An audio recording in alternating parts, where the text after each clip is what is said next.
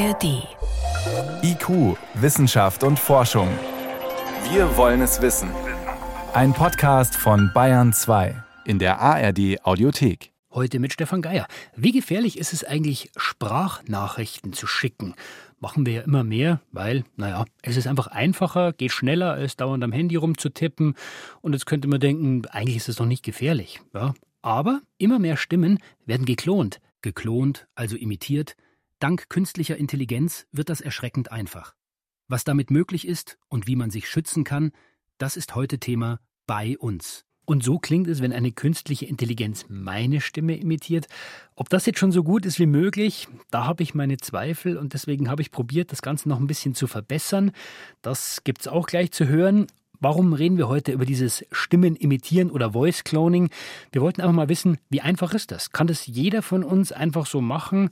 Welche Chancen liegen da drin? Aber natürlich auch welche Gefahren weil das Ganze kann eben nicht nur lustig sein, sondern inzwischen auch missbraucht werden. Und dann bekommt das Ganze ja schon etwas leicht Gruseliges. Man stelle sich nur vor, man wird von einem Familienmitglied angerufen, Mama, Papa oder Sohn oder Tochter und erfährt, es ist ein Unfall passiert und dann wird man gebeten, doch eine Kaution zu bezahlen, dass der Familienangehörige wieder freikommt. Das klingt so ein bisschen wie in einem schlechten Film, ist aber tatsächlich so passiert. Aber die Stimme war gefälscht, von einer künstlichen Intelligenz kopiert, Voice Cloning eben. Und das Netz ist ja inzwischen voll mit Beispielen von Stimmklons. Da sind vor allem welche zum Schmunzeln. Beispiel die Legende, schon gestorben. Johnny Cash singt plötzlich den Barbie-Song. Hello, I'm not Johnny Cash.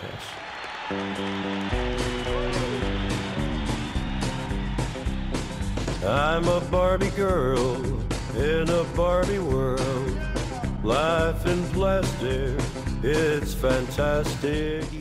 Also ich finde, da ist der Stimmklon schon ziemlich gut gelungen. Es gibt natürlich im Netz auch unseren Bundeskanzler, Olaf Scholz. Natürlich nicht der echte, sondern den Stimmklon, wie er zum Beispiel aus der Eisprinzessin den Song Lass jetzt los anstimmt. Die Schnee glänzt weiß auf den Bergen heut Nacht, keine Spuren sind zu sehen ein einsames Königreich und ich bin die Königin. Also wie überzeugend das jetzt ist, muss jeder selber beurteilen, aber man sieht, da geht schon einiges und ich wollte das natürlich auch mal ausprobieren. Ich habe mir eine künstliche Intelligenz gesucht, da gibt es etliche Firmen, die das online anbieten und dann habe ich diese Maschine gefüttert und zwar mit Tonschnipseln meiner Stimme. Das erste Ergebnis hat so geklungen. Für diese Version meines Stimmklons habe ich zehn verschiedene Tonbeispiele genommen und die künstliche Intelligenz das Ganze verarbeiten lassen. Spannend ist zu sehen, ob es die KI es schafft, sowohl die Stimmfarbe als auch die Artikulation zu klonen. Hat mich jetzt ehrlich gesagt nicht so wahnsinnig überzeugt. Da hört man, was gemeint ist, aber wirklich gut getroffen. Naja, man muss eben Geduld haben, also habe ich nochmal 20 weitere Tonbeispiele produziert, auch mal versucht, unterschiedliche Arten zu sprechen, also eher normal gesprochen, erzählt, mal einen Text vorgelesen und das Ergebnis war schon ein bisschen besser, damit hätte der Anfang dieser Moderation zum Beispiel so geklungen. Heute mit Stefan Geier. Die Vorstellung hat etwas Gruseliges. Da wird man von einem Familienmitglied angerufen und erfährt, ein Unfall ist passiert.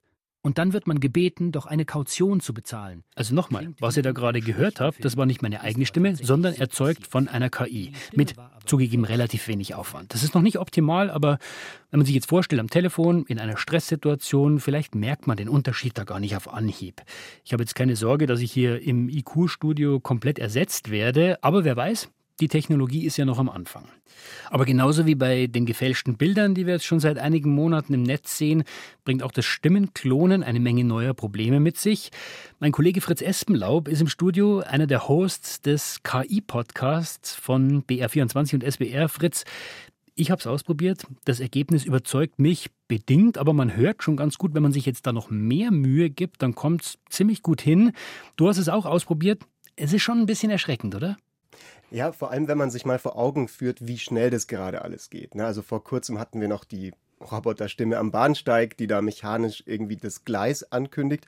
Und jetzt erleben wir aber bei eben der Stimme dasselbe, was wir schon bei Text und bei Bild erlebt haben mit KI, nämlich dass halt es immer schwerer wird, menschliche und künstliche Inhalte voneinander zu unterscheiden. Und das birgt eben wie immer auch Möglichkeiten, aber auch Risiken. Einerseits ne, Werkzeug für Kreativschaffende. Im Prinzip kann jetzt jeder zu Hause sein eigenes Hörspiel mit verschiedenen Sprechern, Sprecherinnen einspielen. Andererseits natürlich auch bestens geeignet für Manipulation und für Betrug. Aber das heißt, man muss schon unterscheiden. Also eine künstlich erzeugte Stimme, die man nicht von einer menschlichen generell unterscheiden kann, das geht schon erstaunlich gut. Und eine bestimmte Stimme, also deine, meine, unsere Stimme zu 100 Prozent zu kopieren, das ist aufwendig, aber es ist möglich. Wie wird denn damit heute schon Schindluder getrieben? Ja, im Prinzip überall da, wo wir auf Stimmen uns verlassen, um Vertrauen zu schaffen. Also ein ganz klassisches Beispiel ist der Enkeltrick am Telefon. Also ne, gibt jetzt schon viele Berichte, dass Betrüger versuchen, mit KI-generierten Fake-Stimmen eben Eltern und Verwandte abzuzocken. Ein Beispiel ist ja sehr bekannt geworden in den letzten Wochen. Da bekommen Eltern also den Anruf, der Sohn hat einen Unfall gebaut, hat eine Frau überfahren, ist gar nicht so lustig. Er wird von der Polizei festgehalten und die Eltern sollen dann eine Kaution bezahlen zum Beispiel. Genau. Das Ganze geht dann auch noch eine Nummer größer. Also was zum Beispiel 2020 mal passiert ist, da haben Betrüger von äh, einem CEO seine Stimme geklont und dann Mitarbeiter von der Bank in den Ara Arabischen Emiraten ausgetrickst und davon überzeugt, dass eben das tatsächlich der CEO ist und dann äh, sie dazu gebracht, ihnen 35 Millionen Dollar zu überweisen. Das heißt eben, ja, man, der Enkeltrick für Erwachsene sozusagen. Aber das heißt auch, es ist ein Wettrennen eröffnet. Also wir müssen wieder Technologien entwickeln, damit man solche Deepfake-Stimmen erkennen kann. Kann man die markieren, also so eine Art Wasserzeichen drauf machen? Genau, also das ist eine der Dinge, über die ganz viel geredet wird bei diesen neuen generativen KI-Technologien, also auch bei Bild, auch bei Video, diese Idee, ein Wasserzeichen zu haben, wo man eben sofort erkennen kann, ist ein Inhalt von einer Maschine, von einer KI erstellt oder nicht. Und tatsächlich gibt es das auch schon jetzt beim Thema Sprache, also Eleven Labs, die Firma, von der wir vorhin das Audiofile gehört haben, die haben jetzt einen Service, wo man einfach eine Audiodatei hochladen kann und dann sagt dir, das ist das mit Eleven Labs selbst erstellt worden. Also da lässt sich das erkennen. Aber man kann diese Überprüfung halt auch relativ gut aushebeln, indem man die generierte Stimme noch ein bisschen weiter bearbeitet und verfälscht. Das also, heißt, also wir haben einen Wettlauf zwischen Fakes und deren Kontrolle und äh, jetzt gibt es längst Stimmen, die sagen, wir müssen es gesetzlich regulieren. Geht das überhaupt noch? Ja, man kann es versuchen, aber die Technologie, und man sollte es wahrscheinlich auch versuchen, aber die Technologie mit all ihren Möglichkeiten ist jetzt erstmal da. Die wird sich nicht von heute auf morgen wegregulieren lassen und es ist wie halt bei allem Schindluder, solange es Leute gibt mit unlauteren Absichten, die vor Betrug nicht zurückschrecken, kann man so viel regulieren, wie man möchte. Man hat halt einfach diese Leute, die dann trotzdem ihre Dinge machen. Das heißt, wir sind machtlos? Natürlich nicht ganz. Also eine Möglichkeit zum Beispiel, die jetzt diskutiert wird, die auch die EU versucht, ist, die KI-Firmen selber in die Pflicht zu nehmen. Das ist aber ein bisschen schwierig, weil man kann natürlich Regeln für die KI-Firmen, also für die Herstellerfirmen dieser Softwares aufstellen. Nur haben die natürlich nicht 100% die Kontrolle, was die User dann mit der KI machen. Vor allem, weil immer mehr Open Source ist. Das heißt, mehr und mehr Leute, die diese Codes quasi öffentlich machen, kopieren ihre eigene KI, entwickeln am eigenen PC und damit dann Stimmen kopieren. Und genau an diesem Open Source Ding scheitern dann halt auch viele Ideen. Zum Beispiel, dass ich jetzt bei Eleven Labs meine eigene Stimme als also einen Sperrvermerk einreichen kann oder hinterlegen kann. Also hingehen sagen kann, liebe Firma, bitte erlaubt nicht, dass mit meiner Stimme was gemacht wird. Das könnte ich natürlich. Ich habe da vor kurzem mal mit dem CEO von der Firma auch darüber gequatscht in dem Interview. Der meint, klar können wir das machen, aber dann kommt halt der nächste User und macht eben nur eine 97-prozentige oder eine 93-prozentige Klonkopie von deiner Stimme und die wird dann, die geht dann wieder sozusagen durch. Und die ist noch gut genug, dass sie auch nicht erkannt wird. Genau. Für die meisten, für das menschliche Ohr erkenne ich den un großen Unterschied nicht, aber die Software erkennt dann eben nicht mehr, dass es dieselbe Stimme sein soll. Jetzt hat die Europäische Union vor kurzem ja mit einer KI-Verordnung versucht, die Verwendung von künstlicher Intelligenz zu regeln. Was sagt die denn zu diesen Deepfakes von Stimmen? Also diese EU-KI-Verordnung unterscheidet grundsätzlich zwischen vier verschiedenen Kategorien von Risiko durch KI. Also das geht los mit minimalem Risiko, dann begrenztes Risiko, hohes Risiko und das höchste ist inakzeptables Risiko.